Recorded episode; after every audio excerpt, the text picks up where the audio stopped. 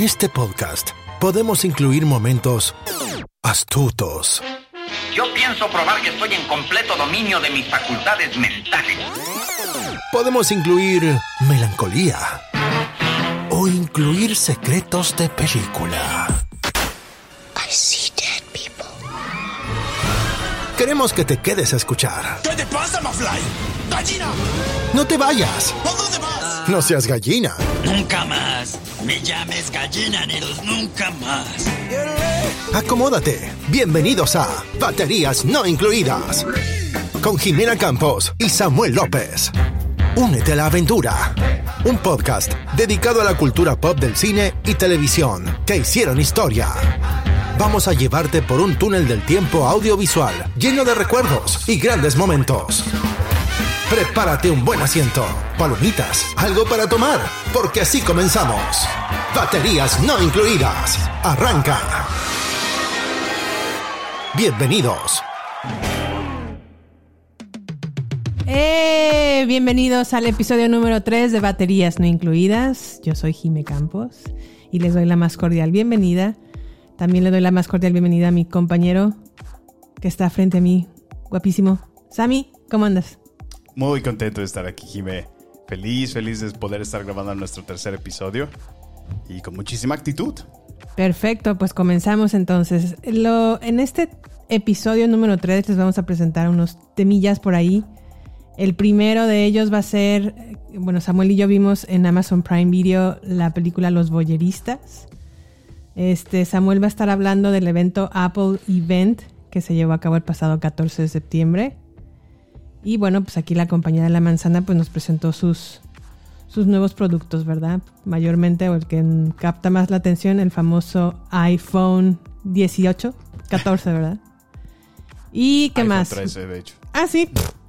Es que ya perdí la cuenta entre el 10, entre el 11, entre hace mucho que no lo renuevo, o ya no sé ni qué, ni qué, ni, en- ni en qué iPhone vamos. bueno, también vamos a hablar de la serie eh, de Hulu, una serie de televisión en Hulu que se llama Why the Last Man. Nos aventamos en tres días o dos días, Samuel. El mega maratón Nos de Sex maratón. Education. Exactamente. Dos días, ¿no? No acabamos esa En serie. dos días no le echamos. Rápido. Somos buenos. Y bueno, siguiendo con nuestra serie del mes y celebrando el orgullo mexicano, hablaremos de la carrera del mexicano y director de cine y mi favorito director de cine mexicano, Guillermo del Toro, visitando su película La forma del agua, The Shape of Water. The Shape of Water. Pues comencemos entonces con los boyeristas de Amazon Prime Video.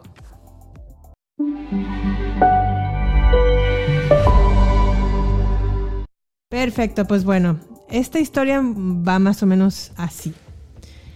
Este, una pareja de noviecitos, porque no están casados, pero pues van a vivir en Amaciato. Están rejuntados. Se rejuntaron, ¿no? Entonces deciden mudarse a un loft en el centro de Montreal, Canadá. Ajá. Y pues empiezan a, bueno, se dan cuenta de que en este, enfrente de donde viven, de su edificio, eh, se dan Es cuenta el de... edificio conjunto, ¿no? Sí, el, ajá, el edificio conjunto, ellos se dan cuenta de que una pareja que también vive en ese edificio se empiezan como a interesar en su vida sexual porque pues al parecer no hay cortinas Oye, qué pareja es, sí. en, en ninguna parte del edificio, entonces eh, comienzan a interesarse en la vida sexual de sus vecinos excéntricos que viven enfrente de este edificio. Y lo que comienza como una curiosidad inocente que tú, Samuel y yo haríamos, y a lo mejor la mitad del mundo, Yo no. poco a poco se convierte en una obsesión y luego la tentación y el deseo causa que las vidas de los involucrados causen eh, giros inesperados llegando a consecuencias mortales. Híjole, la verdad es que yo no tenía ninguna expectativa de esta película cuando dijiste, vamos a ver los boyeristas. Yo, ¿eso qué es?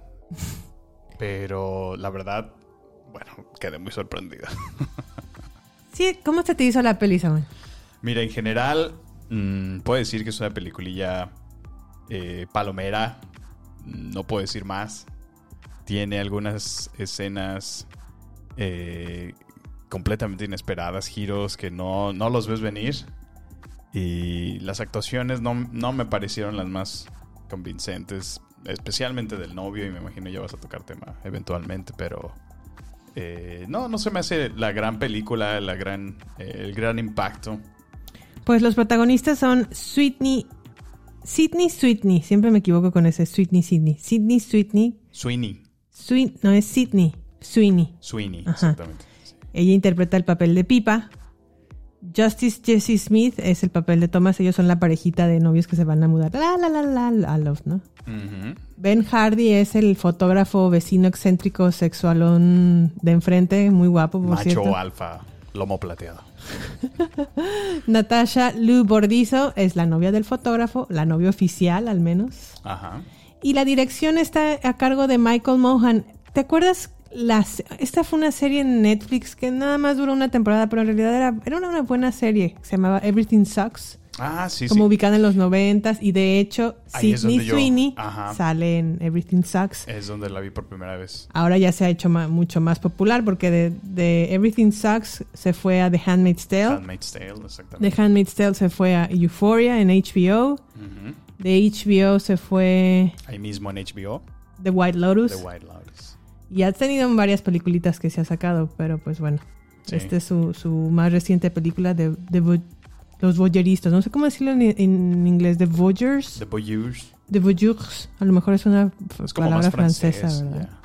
Y pues bueno, las actuaciones, sí, a mí también la de Justice Gis- Gis- Jesse Smith, que es el novio de Pipa, me parece malita. Pero sabes, que yo creo que no es culpa ni de Pipa ni de Thomas, ni de los novios, es dirección. No, no están bien dirigidos, creo yo. Sí. Y la verdad es que ah, la película está más bien orientada como a un thriller sexoso. Es que soft mira, porn ahí, porque eh, estaba muy fuerte. sí, sí, sí. No muy fuerte, pero sí era como más de No, soft no, no. porn. A mí, a mí en lo personal me parece una película, eh, como tú lo dijiste, es, soft porn, básicamente. Eh, sí, sí me parece interesante la trama que quisieron plantearte, Ujú. Pero ay, eh, me termina de... No me termina de convencer nunca la actuación de... Principalmente de este muchacho, del Justice Jesse. Eh, se nota claramente que está fingiendo la voz, la está dramatizando muchísimo y Sí. es evidente que no es ni siquiera ese tono de voz. Entonces, para ahí, para empezar, no, no, no se la compro yo inmediatamente. Sin embargo, pues eh, pienso que esta muchacha, eh, Sydney, mm, se involucra muchísimo en los sentimientos que está sucediendo y cómo se involucra. Que, que, pues, Que sería causa- Pipa, ¿verdad? Que sería Pipa, exactamente. Pipa es buena actriz. Bueno, Sydney Sweeney es, es buena actriz. A mí, yo creo que es una.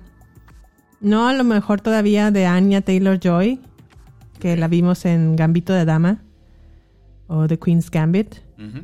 Pero sí es, se me hace una buena actriz. Eh, Su papel en Euphoria es muy.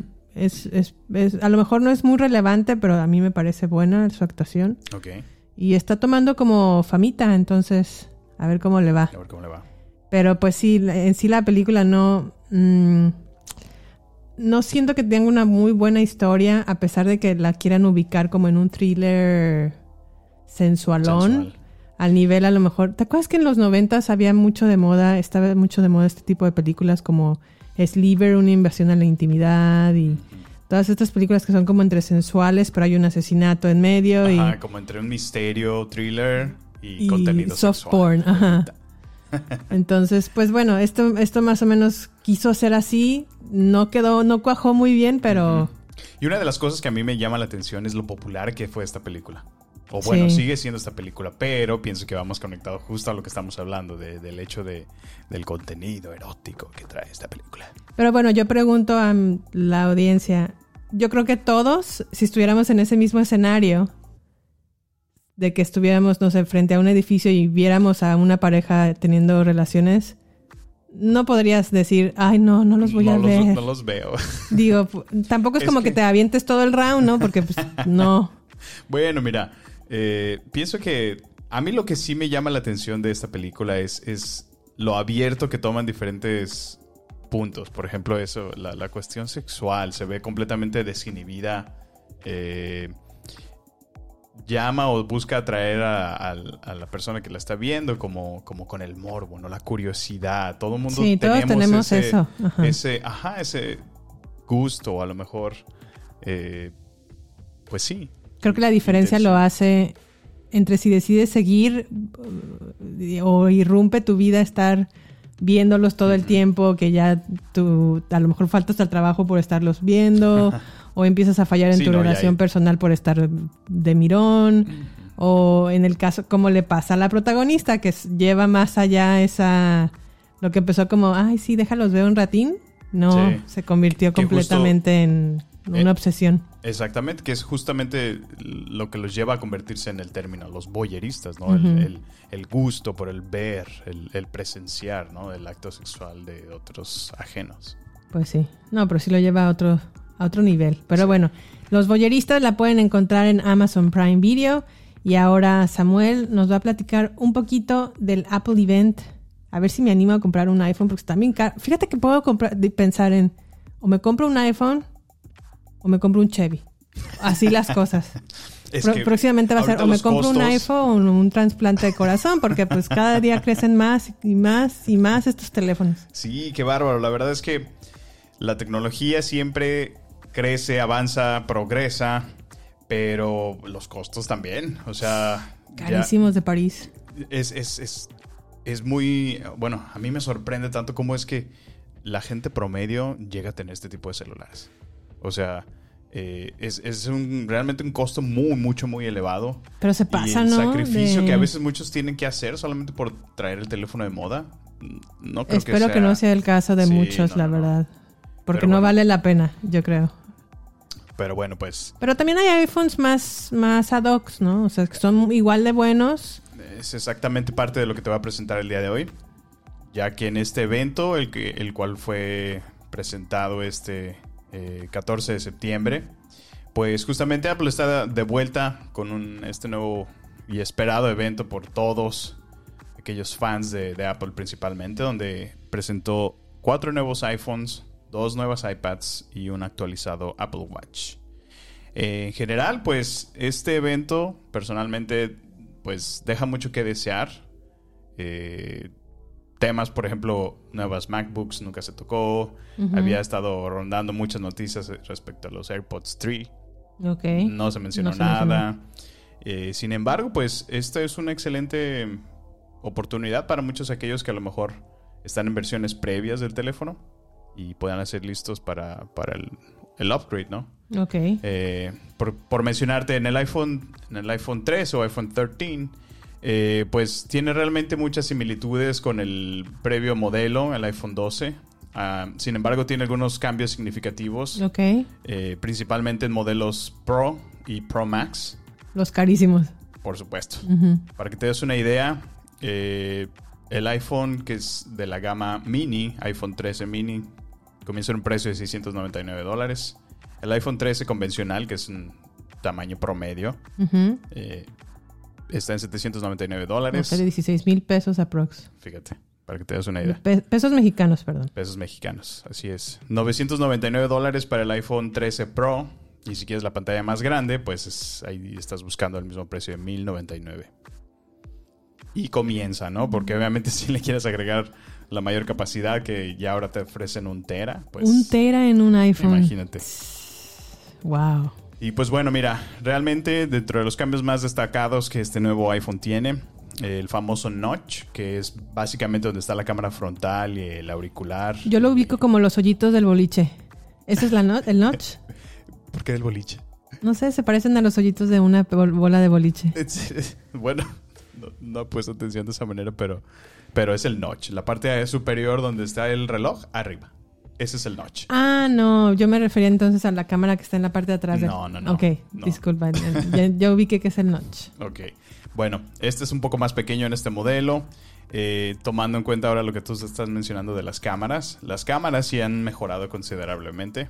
Tiene nuevos sensores que permiten eh, recibir más luz. Tiene un modo cinemático que permite ver videos con un mejor enfoque. Y ahora al estilo Hollywood. Pues no solamente ver videos, sino grabar Exactamente. a ese nivel. Sí, O sea, ya podríamos grabar nuestra película tipo Hollywood. tipo Hollywood, exactamente. Este, este nuevo, esta nueva gama de teléfonos tiene el procesador biónico A15.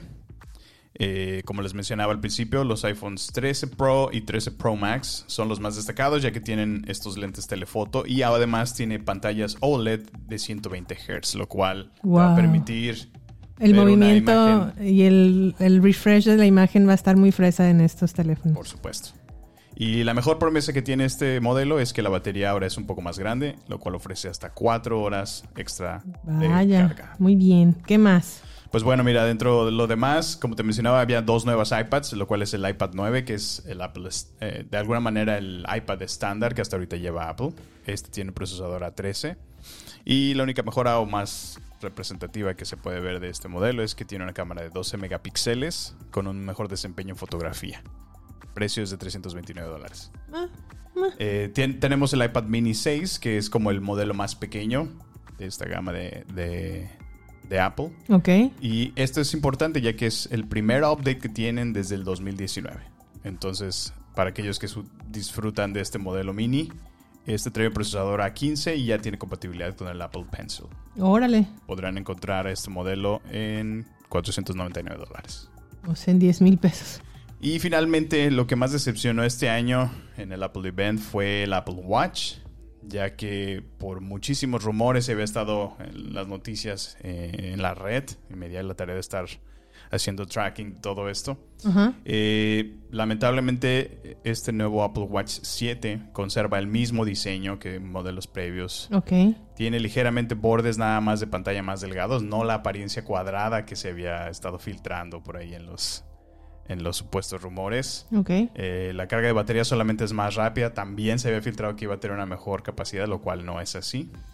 El display solamente se menciona que soporta golpes y es resistente a estrellarse. Sin embargo, también habían habido algunos rumores donde se mencionaba que iban a presentar una gama como, como de uso rudo, ¿no? Para campamento, deportes extremos. Tampoco sucedió. Tampoco. Y la Mm. más notable eh, rumor que se tenía es que se iba a incluir ahora un nuevo sensor de glucosa y presión sanguínea, lo cual iba a convertir a, a este Apple, pues sí, el, el líder, Watch porque con- qué ventaja. exactamente como, como en la parte médica sería un, un avance increíble y jamás sucedió. Oh, Este modelo lo podrán encontrar en 399 dólares. Apple. aquí y su tenemos Apple Apple. Watch. Yo te preguntaría, Jimé, ¿qué piensas de Apple? ¿Sigue innovando? ¿Sigue siendo el gran gigante de la tecnología? ¿Tú qué piensas? Pues es que siento que manda mucha tecnología muy rápido. O sea, un año es muy pronto como para. Me quiero comprar en un año un nuevo iPhone. No. Yo, yo, bueno, yo que soy una persona promedio diría.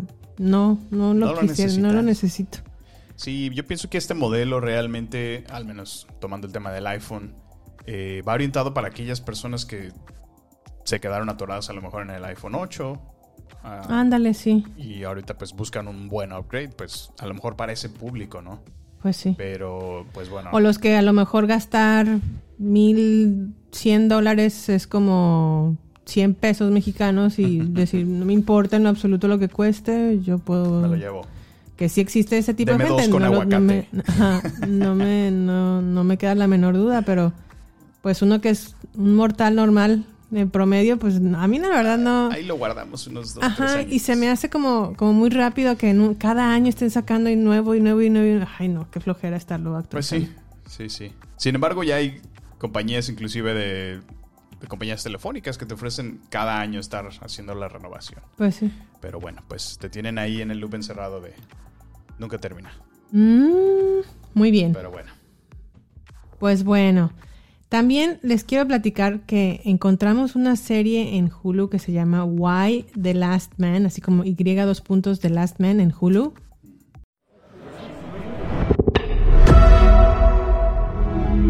Esta serie está basada en un cómic de Brian K. Vaughan y Pia Guerra. Eh, este es un cómic de DC Comics. ¿De qué trata la serie? Pues bueno, es una serie de ciencia ficción y drama que se centra, se centra perdón, en un mundo post-apocalíptico en donde un evento cataclísmico aniquila a cualquier mamífero con el cromosoma Y. Dígase, dígase, dígase, dígase de, Los hombres, de los otra hombres. manera. Todos los hombres, Todos los hombres. ¡pum! De un día para otro, mueren. Así. Está cañón, ¿eh? Y se, se, bueno, sí, se, mueren de la tierra o se quedan como la mitad de... A lo mejor el deseo de muchas feminazis allá afuera. No creo, yo no creo. Ah, bueno, a lo mejor feminazi sí, pero... Sí, por eso digo. Pero no, no, no, está terrible. Entonces Imagínate. se quedan todas las mujeres, excepto un hombre que es cisgénero y un changuito mascota, su changuito mascota que es tiernísimo porque se parece al changuito de... De Aladino. De epidemia. Ah, sí, sí, sí. Está igualito al de epidemia, pero sin el virus, ¿eh? O sea, este sí tiene, sí es como buena onda el changuito, pero no tiene un virus mortal.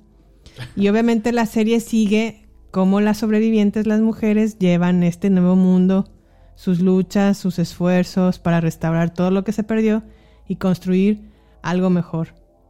Por Eh, supuesto ocurre en Estados Unidos, entonces. Así es. A mí me da un poquito de, de miedo este escenario. Imagínate donde se diseminaran todos los hombres. ¿Y ahora cómo, cómo podríamos nacer más población? Pues. Eso es algo que podemos ver en Why the Last Man.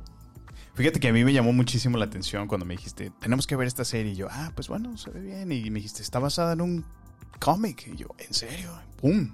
Dije, Sí. vamos a verla, vamos a verla. Está protagonizada por Diane Lane. A Diane Lane la pueden recordar como la mamá de Clark Kent en Superman o El Hombre de Acero, Men of Steel. Man of Steel. En Superman contra Batman. En Justice League también la pueden ver.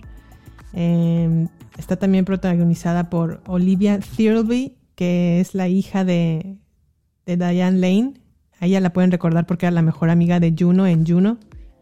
Este, ¿qué más? Ben Schwei- Schneisser, Schneisser, Schneisser, que es York Brown, que es el, el el- el único hombre sobreviviente de toda esta cataclisme. Ujú. Cata- ca- cataclisme, si se podría decir así, cataclisme. Bueno, es el único sobreviviente hombre o varón que queda. Y pues no sé, Samuel, van, van apenas tres episodios. ¿Cómo se te ha hecho so far? Pues hasta ahorita me parece una serie muy de estos tiempos, donde es evidente que se quiere eh, presentar el empoderamiento femenino. Ok. Eh, sin embargo, pues te, te plantea un escenario como lo que está tratando de hacer Marvel ahorita, ¿no? El what if, de qué pasaría si esto fuera realidad, lo cual lo hace bastante intrigante y creo que hasta ahorita eh, lo que lleva, pues bueno, la serie, eh, te han planteado esta pregunta de manera muy, muy, muy adecuada. eh, el misterio de qué, qué sucedió, qué, qué está causando esto, cómo, Sí, ¿qué, qué- lo está causando? y que eventualmente te das cuenta que nuevos personajes aparecen y cómo se están interconectando sus historias es lo que a mí me ha intrigado personalmente. A mí lo que me llama la atención es cómo manejan...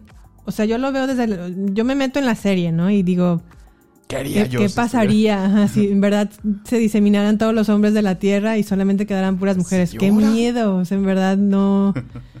Porque yo creo que la mujer, para empezar, hay, hay, mm, obviamente mm, distintos ah, caracteres o formas de ser de la mujer.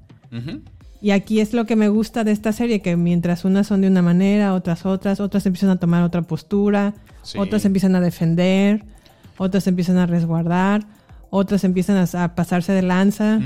A mí, algo, ahorita que lo acabas de mencionar, algo que me, también me sorprende es, es- te presenta la posición de los personajes, en este caso principalmente los femeninos, antes de que esto suceda, como, como algunas de ellas tenían una, una vida de, de- de poder, un- unas vidas donde se encontraban en, en medios donde a lo mejor el poder eh, o la influencia que tenían era muy grande a nivel Sí. social, y cómo eso se transforma completamente A raíz de este evento. a raíz de este evento. Exacto. Y, y a- y al contrario, ves, ves personas que eran completamente insignificantes, que no tenían, ahora tienen un papel crucial y bastante importante en, en- en el... Y así eso que- lo podemos ver un poco en el, en el papel de Diane Lane. No tenía un papel, o sea, un rol in- in- insignificante, pero a lo mejor era muy... mm, como que el presidente de los Estados Unidos le hacía mucho de menos. Ok. Y De pues acuerdo. obviamente este presidente y el vicepresidente se entiende que... Bueno, no- ah, bueno, no. El, perdón, el presidente se entiende que fallece. La vicepresidenta está como perdida. Perdida. Y ella asume el mando en... Y se queda como, Como la, la respon- siguiente- ajá, como, el- como presidenta de los Estados Unidos. En turno. En Exacto. turno, exacto.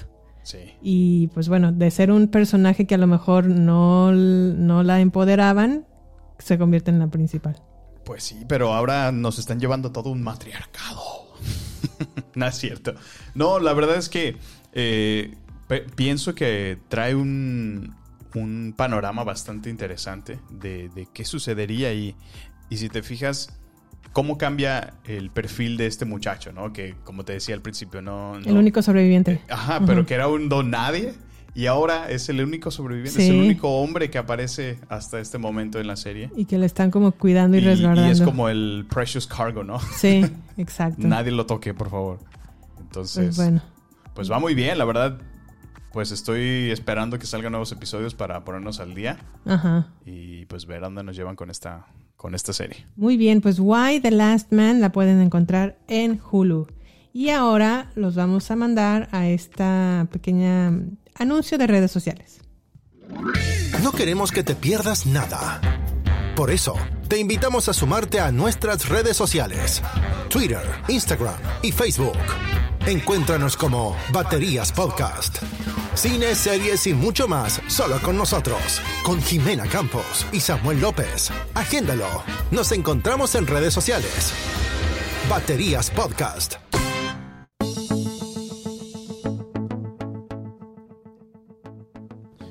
Pues estamos de vuelta.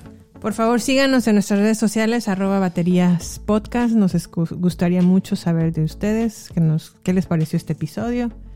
Espero que nos puedan seguir ahí y ponerse en contacto con nosotros. Pero bueno, pasemos a temas más candentes. No, no está tan tan Este pero está más centennial, ¿no? Sí, sí. Bastante, bastante mucho centennial. Pues nos acabamos en dos días la tercera temporada de Sex Education en Netflix. En esta tercera temporada de Sex Education eh, podemos ubicarnos en Otis, que en, la en el final de la temporada 2 le mandó un mensaje de voz a Mif, que es su interés amoroso. Mif, bueno, este mensaje de voz llega al teléfono de Mif, pero el interés amoroso de o de su compañero lo borra. Entonces, pues bueno, en este mensaje Otis le confesaba el amor que sentía por ella, pero pues Mif también tiene como problemas familiares muy densos porque está decidiendo en si, o- si sí o no denunciar a su mamá a servicios sociales. Y por otro lado, la mamá de Otis, que es Jean, acaba de descubrir que está embarazada de Jacob. Una relación que nada más era como... mm, Pues no era una costón, pero eh, no, no, no apuntaba a que fuera algo serio. Claro. Y ahora ya está embarazada y pues bueno, eso cambia completamente el escenario. Pues bueno, creo que sería importante mencionar para todos aquellos que no están al corriente en esta temporada, eh, que se trata de una serie bastante novedosa, donde nos presentan los personajes de Otis, Eric y junto con su familia y otros amigos, donde se presenta una vida mm, moderna del Reino Unido y de alguna manera nos presenta cómo tratan de lidiar con sus problemas de la vida cotidiana y casualmente todos se conectan con un toque sexual. Pues no, no es un toque sexual. sí. De hecho, la- el primer episodio y los primeros 10 minutos abren con una escena muy fuerte Ya sé, sí. de, de- de sexo. Pero eso me gustó, fíjate. me- me- en verdad me gusta la serie, me divierte mucho. Mm, te das cuenta cómo a lo mejor, o bueno, espero que nos puedan acercar a cómo viven los adolescentes en el Reino Unido. Me llama la atención cómo a lo mejor podría compararlos con los adolescentes de México. Y pues espero que, que los de México estén viviendo algo parecido. La verdad. Pues mira, sí, sí, se, se presta a muchísimas interpretaciones, por supuesto, ¿no? Eh, evidentemente son cuestiones, o al menos maneras de ver la vida en Europa, mucho, muy progresistas, mucho más modernas que al menos el estilo convencional que se ve en, en México, ¿no? Donde, o en Latinoamérica, sí. Sí, Latinoamérica en general.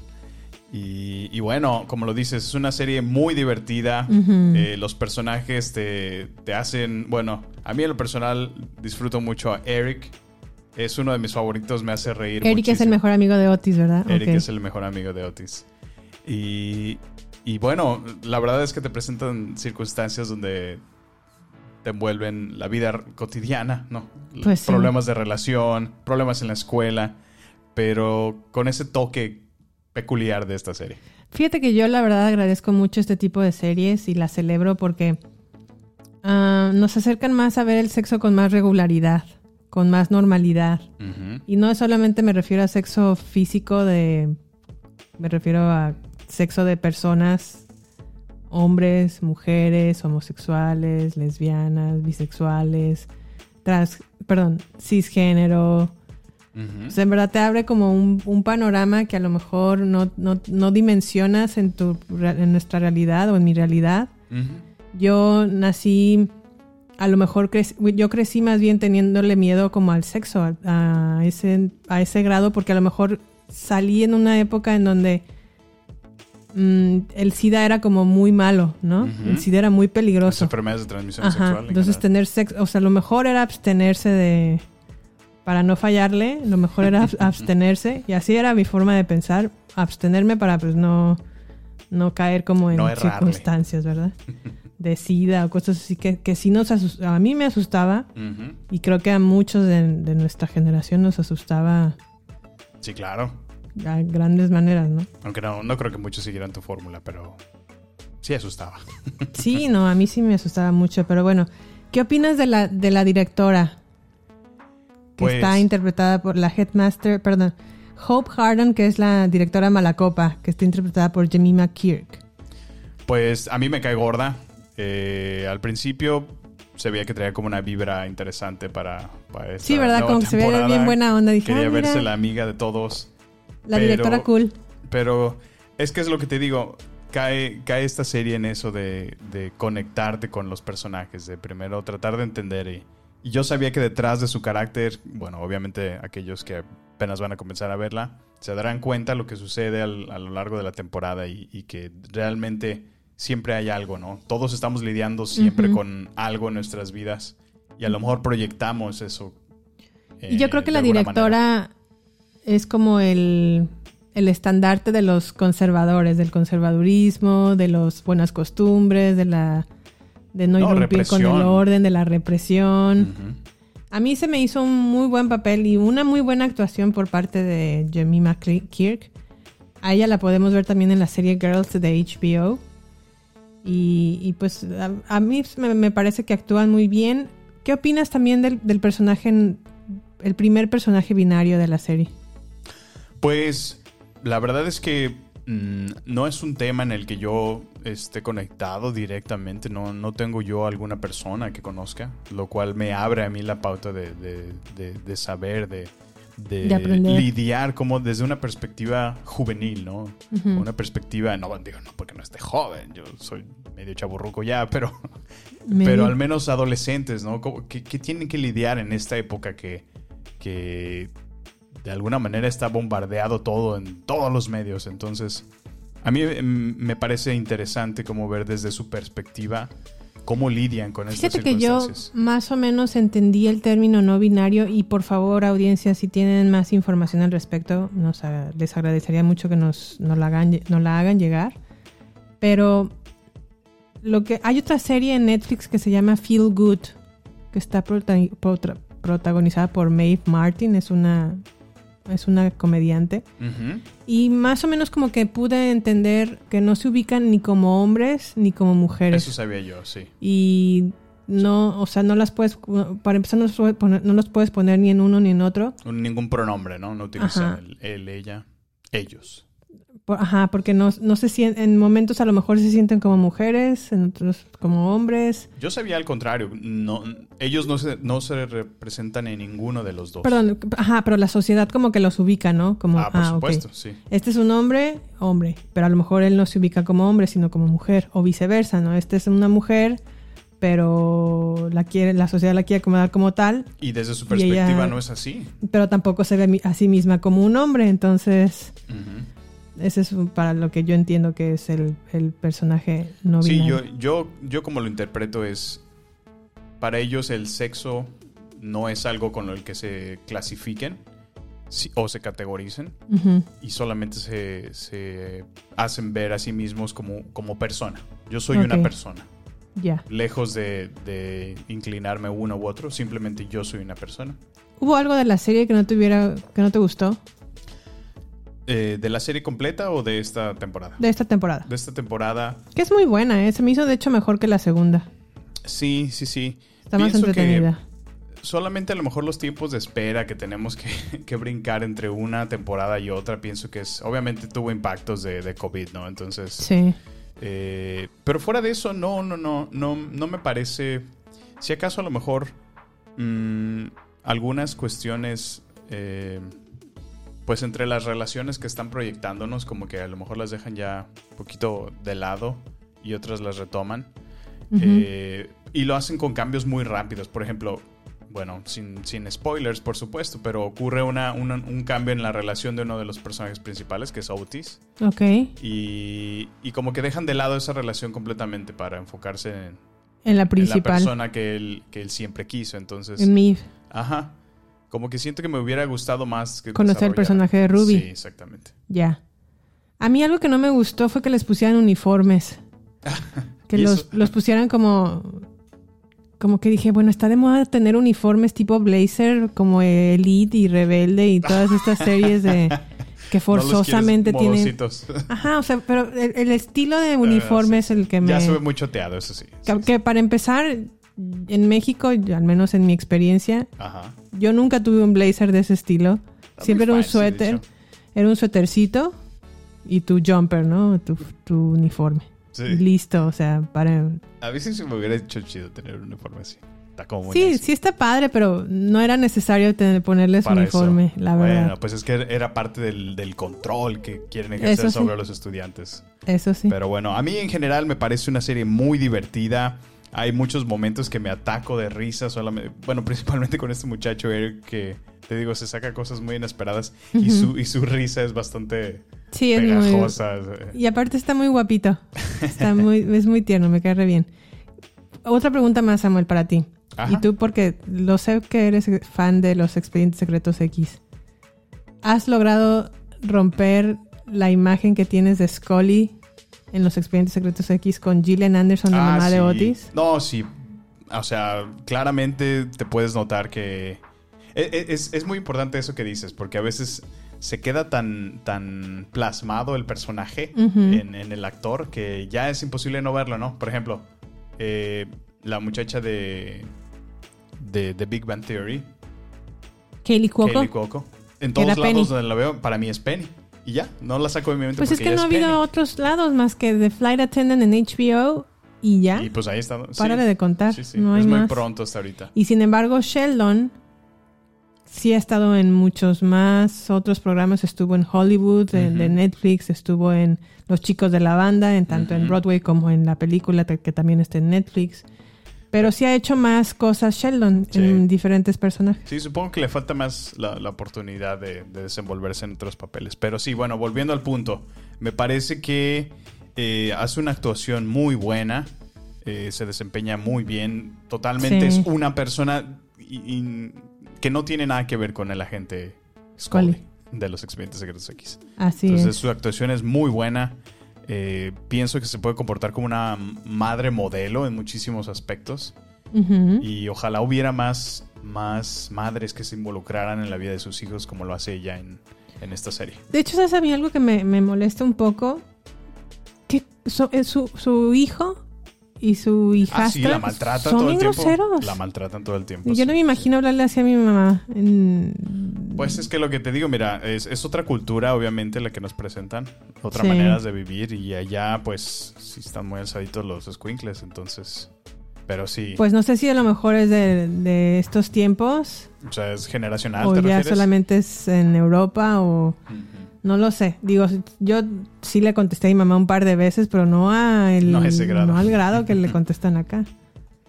Pero bueno, mis personajes favoritos de la serie Adam. Adam, sí, sí, sí. Adam es, muy bueno. tierno. Y fíjate que ese personaje me gustó porque al principio era como, como el bufón, ¿no? Del, del que te reías, ¿no? Del que ut- utilizaba la serie como para hacer mofas o reírse o destacar. Era el bullying, ¿no? Era el- ajá, el, que- el Sí. Pero ahora le dan un personaje y una, no sé, personaje primario muy, muy destacable. A mí en lo personal me parece. Sí, a mí se me, me- me- se me hizo un- una actuación a destacar. Me gustó obviamente la de Gillian Anderson, que es la mamá de Otis. Y me gustó, ¿sabes quién? La mejor amiga de Miv, Amy. Amy. Sí, como que tiene... De hecho, se llama así en la vida real, Amy Lowood. Ok. Sí, ella me gusta, me, me cayó muy bien cómo cuida a Miv, cómo hacen la promesa Como de que se van fiel, a... ¿no? Ajá, Ujú. cómo hacen la promesa de que se van a cuidar la una a la otra como si fueran madres. Está muy bonita la, serie, la verdad es sí, que está bonita. te proyecta eh, fraternidad, el valor de la amistad. De la amistad. Eh, a mí me parece muy divertida. Sí, está, está muy, si muy todavía no la han visto, aquellos que nos están escuchando, dense una, una vuelta ahí por Netflix y échense Sex Education todo el fin de semana.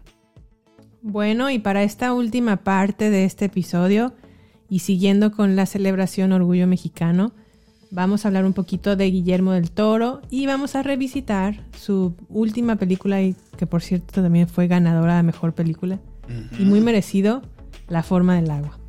Vamos a empezar con una mini biografía que así me di tiempo de checar en Wikipedia. no, no fue en Wikipedia, acabo Tan de siquiera destacar. leo.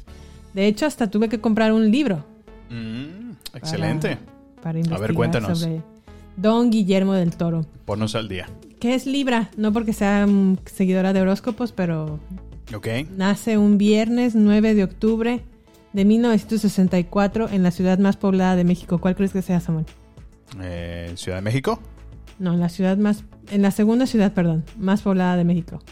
Mm, Guadalajara. Correcto. Ting, ting, ting, ting, ting. El tapatío Guillermo del Toro. Ah, sí, Em, es cierto, esta patilla. Así es. Es hijo de Guadalupe Gómez, que era una ama de casa. Y yo creo que de aquí sale, Guillermo del Toro sacó como lo esotérico y lo, el gusto por lo, la magia y los. ¿A poco su mamá era, Su mamá, aparte de ser ama de era casa, gypsy? era como, Es- ajá, como sí. egipcia, ¿eh? Gitana. Gitana. Bueno, es que. Lectora del tarot, lectora del té, entre otras Órale. cosas. Era una mujer muy bohemia que pintaba, escribía poesía. No, pues sí, sí, sí. escribe historias y la contraparte de su papá Federico del Toro, que él se dedicaba a comprar y vender automóviles usados. Ok, ok. Algo más, más normal, no más, más casual. Casual. A sus cuatro años de edad, el papá de Guillermo del Toro ganó en la lotería 6 millones de dólares. Ah. Así ¿ahí es. en- ¿Ahí en Guadalajara? Ajá. Órale. Y a diferencia de muchas personas que ganan la lotería y lo derrochan el dinero, pues el papá de Guillermo pues lo invirtió en comprar más agencias de autos, en comprar propiedades, No, pues sí. Garantizar el futuro. garantizar el futuro. Sí. Guillermo asegura que su padre, lejos de consentirle decirles, pues ya tenemos dinero, no se preocupen más por, por esta parte, Te no. va a costar, mijito. Así es. Chinguele. Les exigía ganarse el dinero. Y alguna de las actividades que hacía para ganarlo fue limpiar el gran almacén de autopartes de su papá, obviamente que le tomaba cuatro semanas Órale. para que entonces de Le ahí pagaran. le pagaran. No, pues sí, Y está Guillermo bien. del Toro hasta la fecha dice que de ahí obtuvo la disciplina que tiene hoy en día, o sea que estuvo bien. No, pues sí, imagínate, ¿no? Eh, qué fácil. eh, sí, mijito, ¿qué quiere? ¿Qué, qué? Así ¿Qué es lo que quiere la reina? ¿Qué va a pedir la princesa? ¿Qué quiere la niña fresa? Oh, yo quiero un monstruo. Un... Quiero un set de grabación y edición de video. Quiero un... La, la edición... La primera edición de los hermanos Grimm. Bueno. Entonces, este, a raíz de que la familia del toro se gana esta lotería, obviamente se compra una casa mucho más grande, que la, la cual, por cierto, a- del toro asegura que esa casa estaba embrujada y que estaba embrujada y que estaba embrujada. Pero su papá compró una, bueno, mandó a hacer como una gran librería en su despacho y la Ajá. llenó de libros y libros y libros que su papá nunca leyó. Pero que Guillermo del Toro sí dijo, pues de aquí soy, ¿no? Aquí aprendió muchas cosas. Y de hecho fue un autodidacta que aprendió a hablar inglés y escribirlo. Bueno, aprendió el idioma inglés a base ¿Solamente de un diccionario y a base de libros. Wow. Así la cosa con este muchachón. Sí ah, hay, hay talento, solo falta apoyarlo. Exacto, exacto. Como muchos en el mundo, fue víctima de bullying en sus años de primaria.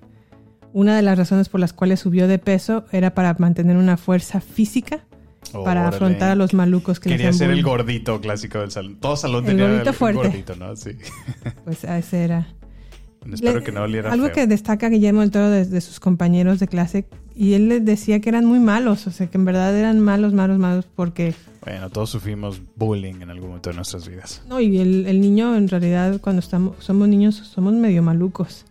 Pero a él Pues le sí. tocó, a, a mí nunca me tocó eso ni en, en mi primaria, pero a él le tocó que un niño le clavara un compás a otro niño en el, est- en el estómago. Órale. No, pues es, es que hay de bullying a bullying. Y luego otro evento que le causó como mucha mm, angustia y que también pudo dimensionar cómo los niños no necesariamente son tan buenos niños como nos lo pintan, fue que fu- fue a una inauguración de un puente. Y en este puente pues estaban, ya sabes, los papás y los hijos y inaugurando el puente y la fiesta y la celebración, la la la, jijiji. Ajá. Pero empezó, bueno, Guillermo del Toro se fue con estos amigos al, al puente y querían arrojar a un bebé al acantilado del puente. ¿Sus amiguillos con los Ajá, que iba? porque estaban los amigos con la certeza de que iba a rebotar el bebé Ah. Y que no, o sea, como las caricaturas, ¿no? O sea, como Ajá.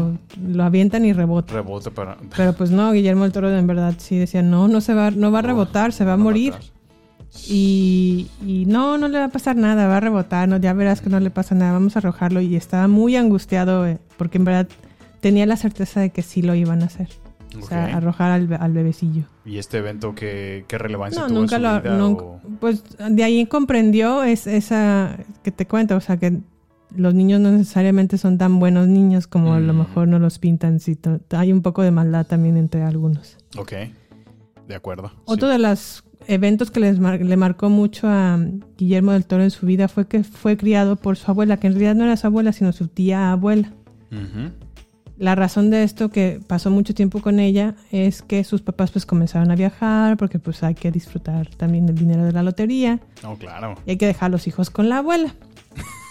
Clásico. Pero eh, Del Toro dice que su abuela era como una versión de la mamá de Carrie de Stephen King, que era una mujer muy, muy, muy estricta y muy, muy, muy religiosa. Órale. Entre las cosas que Del Toro cuenta que su mamá, le, perdón, su tía abuela le, le contaba fue que iba a sufrir quemaduras en su piel hasta el punto de achicharrarse en el infierno. Y que del- en el mismo infierno se iba a curar para volverse a quemar y achicharrarse su Ah, piel. pero Así... así le asustaba. le contaba que así era el infierno. Y que todos se iban a ir a ese infierno. No, pues ahora entiendo de dónde se inspiraba tanto. Pues Tenía muchos monstruos internos en su corazón. Sí, lo más, lo que a mí me llamó la atención fue este dato, ve. Le obligó a usar corcholatas en las plantas de sus pies para que al caminar le lastimaran a manera de expiación de pecados. O sea, era una de esas santas devotas que.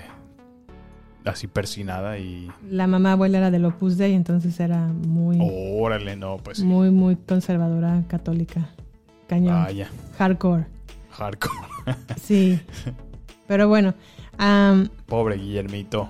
Sí, oye, le, le tocó. Pero bueno, también tuvo la, la fortuna de, de, Pues bueno, de que a lo mejor su familia no, no, no batallara por cuestiones monetarias. Sí, por, por supuesto. Él, en, en varias entrevistas ha, ha dicho que le, leía libros, un, li- un libro al día, Un libro diario. un libro diario. Vaya. Y que 50% de, los, de la lectura que él ha tenido en toda su vida, 50% de ella se dio cuando estaba en su niñez. Leía tan rápido que duraba 7 segundos leyendo una página de una ho- hoja, de, una página del libro, pues. No, pues eso entonces mm, me da una perspectiva de dónde empezaba a inspirar o a lo mejor dónde tenía esa, esa creatividad. la-. Como dicen, o sea, será el cliché, pero realmente los libros te abren la mente. Exacto. Me queda claro. Y, y una mente tan joven, Sí, sí. pues por supuesto. Ya cuando empezó ya a, a crecer y todo, bueno, ya te- obviamente estudió la carrera de cinematografía en la Universidad de Guadalajara y después de- eh, se empezó a interesar por el maquillaje en efectos especiales. Órale. Fundó su propia compañía llamada Necropía y trabajó para la serie La Hora Marcada de Televisa. ¿Te acuerdas de La Hora Marcada, Samuel? No, fíjate, no me tocó esa. A mí me daba No. mucho miedo. Era, un, era una serie de, de miedo que salía como a las 8 de la noche en el canal 2 o a las 9. Fíjate que no me tocó eso, pero me tocó escuchar la radio, La Mano Peluda. Sí, era- sí, sí, sí eran Programas de ese relatos. estilo. Pero bueno, ahí trabajó eh, Guillermo del Toro en la hora marcada de Televisa. Ujú. Y para 1993 logra hacer su primera película que se llama Cronos, Órale. que se convierte en su ópera prima y al mismo tiempo esta película que la verdad es muy buena, se la recomiendo, la pueden encontrar en HBO Max. Ujú. Eh, esta película ganó nueve premios Ariel. Los premios Ariel son como los Óscares mexicanos equivalentes. Ok. Entonces fue una destacada película y, para ser ópera prima, pues, pues bueno, Le fue muy bien. le fue muy bien. Vaya. Su segunda película fue Mimic. Esta se trata como... Esta nunca la vi porque como habla de cucarachas y eso no me gusta, nunca le he visto a Mimic. Aparte de que dicen que no es Sientes muy asco. Sí, lo- sí, no, es que las cucarachas, guacatela. Pero, pero bueno, en esta película fue donde recibió por parte de los productores de esta película, que fueron los hermanos Weins- Weinstein, Weinstein Weinstein. Ajá. mm, el bullying constante, así de, no, aquí córtale, aquí grábale, aquí vamos a editar, aquí vamos a rehacer. O sea, no, no conforme con su niñez, vuelve a experimentar lo mismo. por estos productores. Que sí, dicen que Harvey Weinstein era terrible, o Bueno, sea, pues, ¿dónde está productor. ahora el señor? pues sí. Y am, se metieron en su guion, se metieron en el casting, se metieron en el tipo de acción que iba... O sea, la pasó muy mal en este La pasó muy, muy, muy mal en esta película. Ya no quería trabajar para Hollywood, o sea, dijo, ya fue debut Y y despedida. Y se fue a hacer El Espinazo del Diablo en España. Bueno, e- es una colaboración española-mexicana. Ok. Esta está ambientada en la Guerra Civil Española. Y se grabó allá en España. Ok. Y la verdad es que es, es una muy Es- buena sí. película. Esa me encanta, El Oh, Espinazo sí. del Diablo. Es un. Bueno, al menos la recuerdo mucho de, de adolescente. Me causó mucho miedo. Sí. Está bastante creepy. Sí, está... está... Sobre todo con el chiquillo ese que le sale como pedazos de cabeza flotando. Hombre. Pues bueno, la sinopsis del Espinazo del Diablo más o menos así. Es un orfanato, eh, en se llama la- la- el orfanato de Santa Lucía. Es un orfanato muy muy grande y está también muy aislado en medio de un páramo desolado. Y todo cambia cuando un niño de 12 años, que es Carlos, llega a este orfanato porque su tutor ya no lo puede cuidar, entonces lo va y lo deja ahí a, a esta ins- esta institución, orfanato. al orfanato. Y pues obviamente tendrá que enfrentarse a la dureza de cómo vivir con el, en, el, en el orfanato, que es lo que, lo que a lo mejor Guillermo retrata de los niños, de la maldad de los niños en, en- en esta película. Y también empiezan a ver sucesos sobrenaturales de la imagen de un niño cadavérico que tratará persistentemente de comunicarse con él. Vaya. Y ese niño sí está tétrico. Sí, no, qué bárbaro. Oye, lo que, lo que me recuerda. Cómo todos arrastramos nuestros traumas toda la vida, ¿no? Sí. lo que nos pasa de niños. Ahí lo traemos. Lo reflejamos tardemente, No- nos, sí. nos marca de por vida. Mira. Sí, pues aquí se- él mismo también Proyecta de su- eso de que de realmente personal. los niños, sí hay niños buenos, pero también hay niños maluquillos. Maluquillos. Entonces, pues bueno, El Espinazo del Diablo fue reconocido por críticos y por la audiencia de manera muy positiva y la gente de Hollywood lo buscó otra vez y así como, vente, vente otra vez, vamos a No, hacer pues es pelis". que ya, ya vieron lo que era capaz de hacer. Sí, pues sí. Vieron talento en él. Y la, la siguiente película de Hollywood que hizo fue Blade 2. ¿La Blade. viste? Sí, pero no se me hizo tan buena, honestamente. Hellboy en el 2004. Esa sí se me hizo buena a mí, Hellboy. No se me hizo muy buena Hellboy de Golden Army o Hellboy 2. Ujú. Solamente la 1, esa sí me gustó. El laberinto del fauno. Ah, Esa todo sí es una clásico. joya. Sí, sí, sí. Esa fue del 2006. Fue su siguiente película después de Hellboy. Bueno, pues ya Em, lleva varias películas. Ambientada nuevamente en la Guerra Civil Española. Aquí Ofelia descubre en las ruinas de un laberinto un fauno que le dice, ¿sabes qué, Ofelia? Pues es que tú eres en realidad una princesa. Pero para que te pueda mostrar tu reino y para que puedas regresar con los tuyos a tu reino, tienes que pasar por tres pruebas. Está muy buena el, Sí, el- sí, sí. el laberinto del fauno, la verdad. Y bastante creativa. Mira, a mí lo que me gusta de todo el trabajo de, de Guillermo del Toro es siempre la creatividad que tiene visual en, en, en sus, pues- en sus monstruos. Aquí el fauno eh, realmente es, un, es una figura icónica que, que ha sido representada en muchísimos, eh, tanto artistas, o sea, ha gustado muchísimo su Y el hombre de los ojos en las manos, ¿te acuerdas? Sí, sí, Eso sí. está o sea, impresionante. bastante, no sé, como que esa conexión con, con esa parte esotérica, pues estábamos revisando su- sus inicios, sus comienzos en su niñez, entonces, Ajá. qué creatividad, la verdad. Y bueno, después del laberinto del fauno llega con Hellboy 2, el The Golden Army o el, el ejército dorado. sí. No muy buena, la verdad. Y la que sigue estuvo peor, Pacific Rim. Ay, no, eso es completamente un... Tú me dices que se parece mucho a Evangelion. Yo nunca he visto Evangelion. ¿Se parece o no se parece? ¿Qué? Blasfemia. Sí. Sí, tiene mucho parecido con. Pues a mí me parece como una vil copia de, de la historia de Evangelion.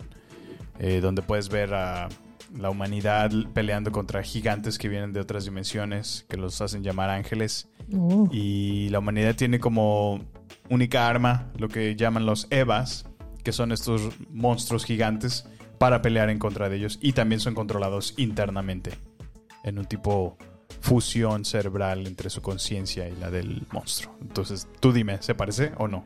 Sí. sí, sí, sí. Y no sea, es. No, no, no, está muy mala esa película. ¿Qué tal se te hizo Crimson Peak?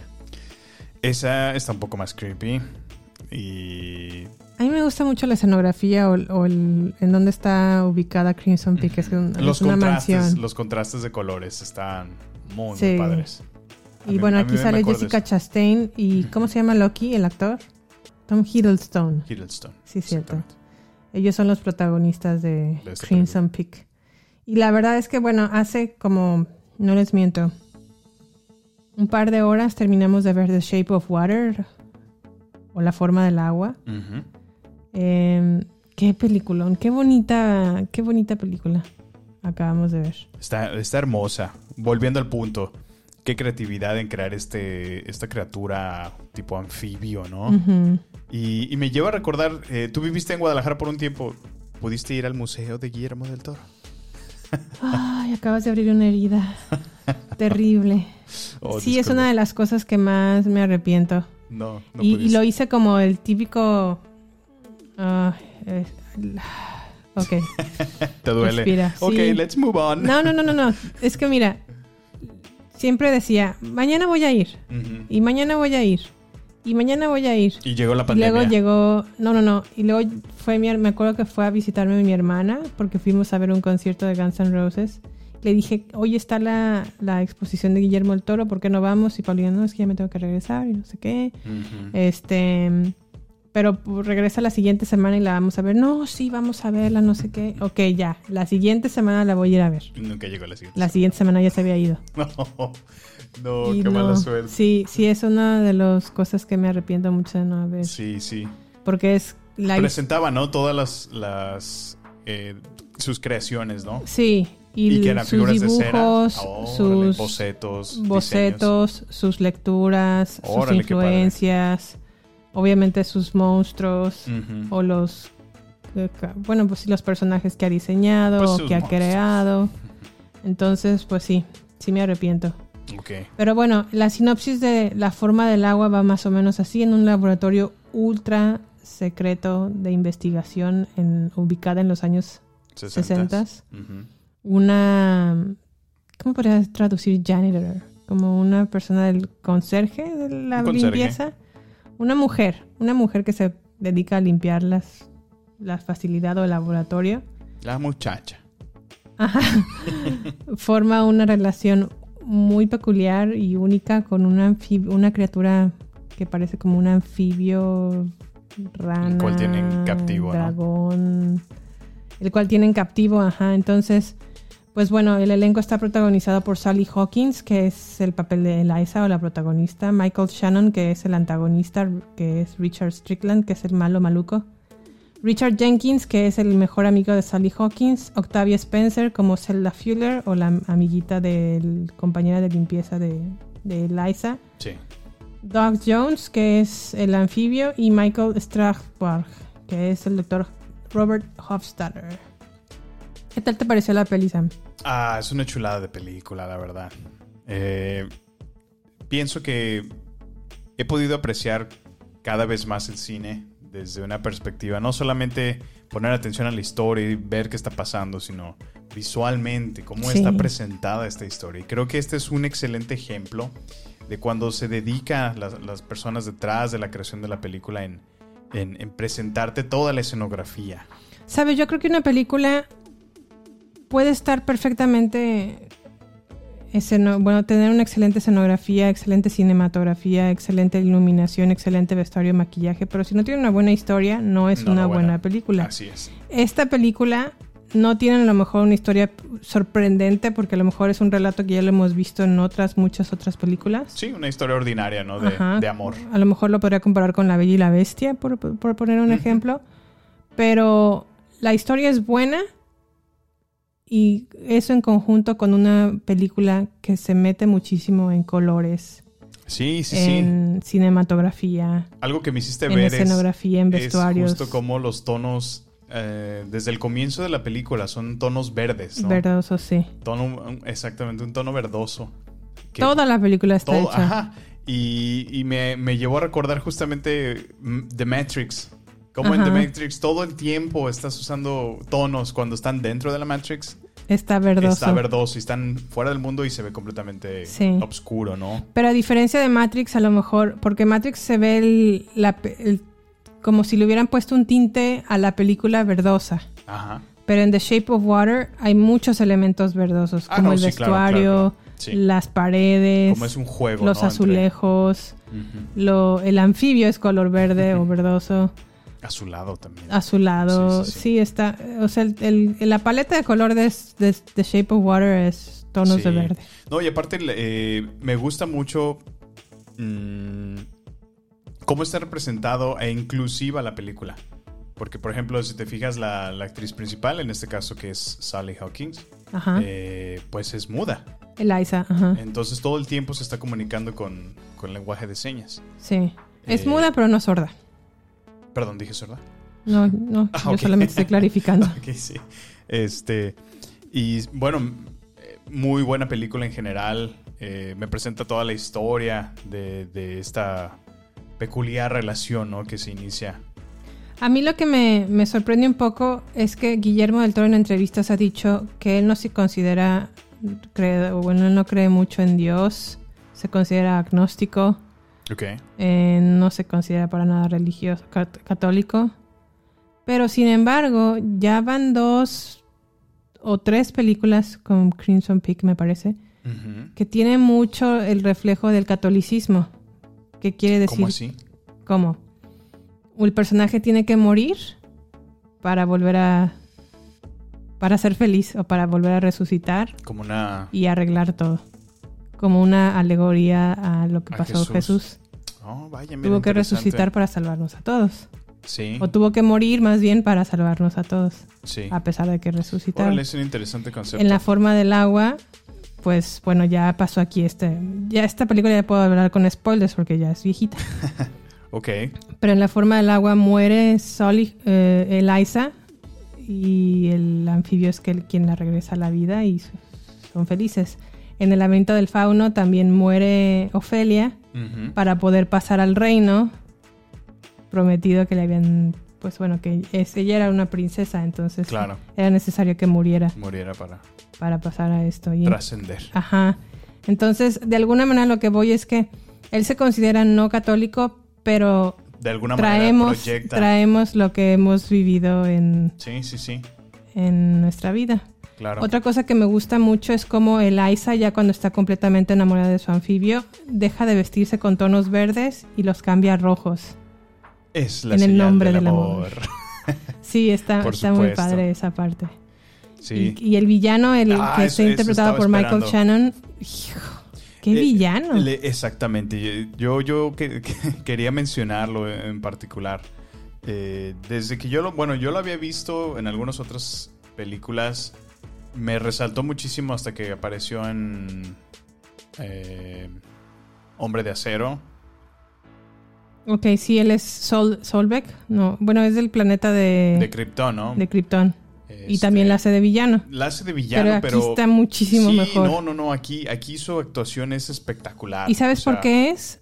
Porque Guillermo del Toro lo, Está lo mejor dirigió. dirigida. Sí, sí, sí. exacto. Estoy de acuerdo. Tiene que ser un balance entre guion, historia, la dirección Y bueno, obviamente como te lo están presentando visualmente. No, y también la- podemos ver también en The Shape of Water las ironías como el personaje gay, la afroamericana en los 60s y cómo estaba siendo discri- discriminada por su raza. Eliza, que es una chica muda, que también la discrimina por su condición o su Y su amiguita, capacidad ¿no? diferente. Octavia. Ajá. Sí. Bueno, sí, la, la la afroamericana. afroamericana. Ajá. Entonces, todos estos son personajes que sufren los embates de la sociedad por ser, por ser las personas que son. solo. Exactamente. Y sin embargo, el personaje de Michael Shannon, que es el, el, La el blanco, figura blanca. Ajá. el que vive el sueño americano porque tiene la vida perfecta, su casa, su esposa, esposa, sus hijos, su coche. carro, o sea, Sí. todo perfecto. Es más, hasta sabe de, de la Biblia, es- se entiende que es, quiero pensar que a lo mejor te dan a entender que es una persona que conoce y que sabe de religión, que se supone que debería de ser bueno, es el más malo del, de la... De la historia. Sí, hace una muy buena actuación, la verdad. Pero bueno, Oye, ¿y a ti qué te parece Octavia Spencer? A mí, a mí me parece... la verdad, todo lo que hace es desde... Yo la ubiqué desde... Fíjate, yo la es había visto desde Halloween. Muy talentosa. La había Sí. visto desde Halloween, porque ella tenía muchos personajes secundarios. Y la llegué a ver en Halloween de Rob Zombie, que fue desde el 2009, Wow. en un papel secundario que era una enfermera que cuidaba, no directamente de Michael Myers, pero trabajaba en la institución en donde Donde estaba. Michael Myers. Pero ya más o menos lo ubiqué mejor cuando salió en The Help. Esta, este personaje que hace un pastelillo de chocolate con su propio excremento para su jefa que la trataba terrible. Muy buena película, por cierto. Y aquí la verdad es que también está genial. Me gusta mucho cómo a lo mejor, a pesar de que sufre los problemas que a lo mejor un afroamericano estaba sufriendo en esa época, también tiene un marido que es un bueno para nada, que no le ayuda Sí. para nada. No, pero si te fijas, le inyecta mucho de, de ella, de ella Sí. como actriz. O sea, Sí, ese sí. humor, eh, el- bueno, no sé si esté mal decirlo, pero ese humor estilo African American o eh, que proyecta su forma, ella. ajá. La, la manera de ser, Sí, ¿no? tan El- el alegres, slang, tan- el- el- sus reacciones, sus- Sí, las reacciones. es, muy cómico. Las quejas, o sea, hasta Y- para y- quejarse se queja a gusto. Exactamente. Y a pesar de que es un personaje, podría decirse terciario, ¿no? Porque realmente, eh, no- o sea, destaca por sí misma. O sea, Sí, claro. En donde la pongas. Sí, Octavia siempre es buena actriz. Pues bueno, con esto terminamos entonces eh, La forma del agua. Les recomiendo, bueno, ya va a salir una nueva película de Guillermo del Toro que se llama Nightmare Alley. Ya pueden ver el Órale. avance de esta película en, pues bueno, en YouTube o ¿Cuándo se estrena, sabes? en diciembre de este Diciembre. año. Está Órale. protagonizada por Kate Blanchett, Ajá. Bradley Cooper, Ok. Rooney Mara, Tony Collette. Ok, son Bueno. los cuatro que se me vinieron a la mente. Perfecto. Pero bueno, Pues es- en conclusión de, de todo esto y, y pues ya para cerrar el tema de la forma del agua, yo lo único que podría decir es que traten de ser, en verdad, la gente que es extraordinaria o la gente que es rara o que es diferente. Yo creo que debemos de buscar siempre ser extraordinarios y tratar de mm, sí, destacar a lo mejor en lo que hacemos, pero no, se adhieran tanto al pensamiento de, la de la mayoría, lo que piense la mayoría. Las vidas que yo creo que valen la pena recordar no son de los que viven buscando ser igual que todos los demás. Creo yo. Estoy de acuerdo. Sí, yo pienso que todos tenemos nuestras historias, todos tenemos nuestros problemas y estamos lidiando siempre con algo cada día. Sin embargo, hay que mantenernos alegres, hay que mantenernos optimistas y seguir viendo la vida con lo bonito que tiene. Ok, Samuel, y para nuestro siguiente episodio, ¿qué vamos a hacer? Cuéntame. Pues ¿A dónde me vas a llevar? vámonos ¿A al dónde me vas a cine. invitar? ¡Eh! Sí, mira, queremos ir al cine para poder ver la nueva película de Venom, Con Tom Hardy otra vez, Venom 2, Venom 2. Let There Be Carnage. Vamos a ver qué pasa en esta película y estaremos ahí platicándoles cómo nos fue. Libre de spoilers, por supuesto. También estamos bien al pendientes de Apple TV y estamos siguiendo la serie llamada Foundation. Vamos a Está estar muy rara esa, pero bueno, ya platicaremos. Vamos a estar platicando de ella. Y tenemos una nueva película en Netflix llamada Midnight Mass. Midnight Mass mm, promete, promete. A ver qué tal nos va con esta miniserie. ¿Y qué más, Samuel?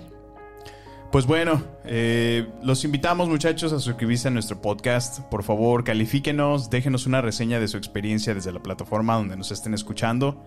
Por favor, compartan este episodio, permitan que llegue a más personas y tengamos un mejor alcance. Síguenos y déjenos sus comentarios de este episodio en Twitter, Instagram y Facebook en la cuenta arroba baterías podcast. Nos encantará saber de ustedes. Muchas gracias por escucharnos y hasta la próxima. Hasta la próxima. Este es el final solo por hoy. Hasta la vista, baby. Prepárate para más acción, misterio y seguir descubriendo las mejores escenas y secretos del cine y serie. Solo aquí, en nuestra próxima entrega, Baterías No Incluidas Podcast, con Jimena Campos y Samuel López. Hasta la próxima.